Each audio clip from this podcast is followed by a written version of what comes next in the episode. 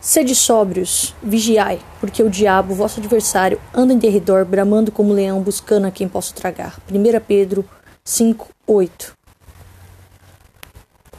Quando a probabilidade de Satanás atacar é maior? Quando ele acha que a sua, que a sua vantagem é maior? Quando ele pode prevalecer estrategicamente? Quem sabe talvez de uma grande vitória espiritual? Quando você está sozinho?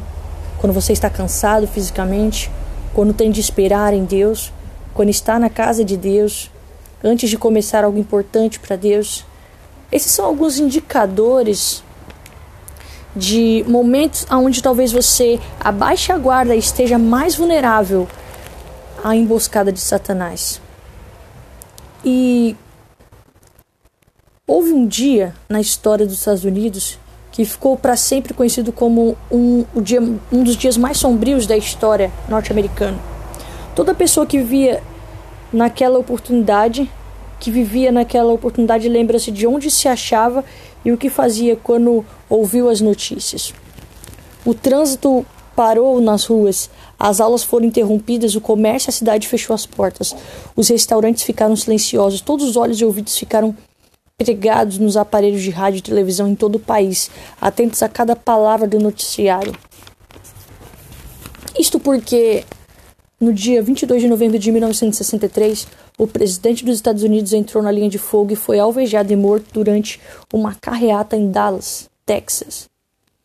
Ignorando os urgentes conselhos dos funcionários do serviço, serviço secreto, John F. Kennedy recusara veemente a proteção à prova de bala que cobria a limusine presidencial.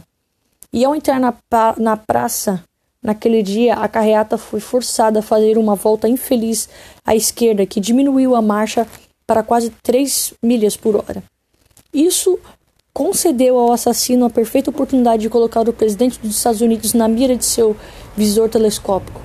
A carreata ficou indefesa, rodeada por grandes edifícios dos três lados e o presidente norte-americano estava exposto perigosamente. Tiros espocaram, mas os agentes do, do, serviço secreto julgaram que fosse o ruído do escapamento das motocicletas. O motorista da limusine freou, diminuindo ainda mais a marcha do carro e dando ao assassino tempo para atirar novamente.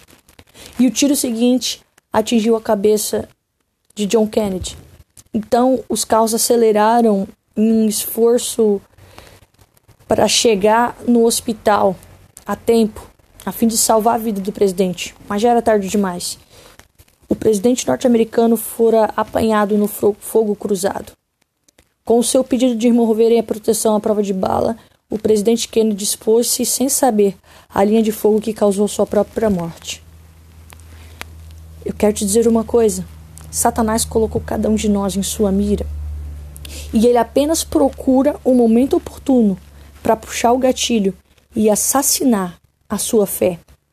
Ele carregou o seu arsenal e está pronto para atirar. Então, não caia na emboscada do diabo sem a armadura de Deus. Fique vigilante, fique atento, não abaiba que sim, a sua fé está sob fogo cruzado diariamente e constantemente, mas com Cristo a vitória será sua hoje e sempre. Deus abençoe a sua vida.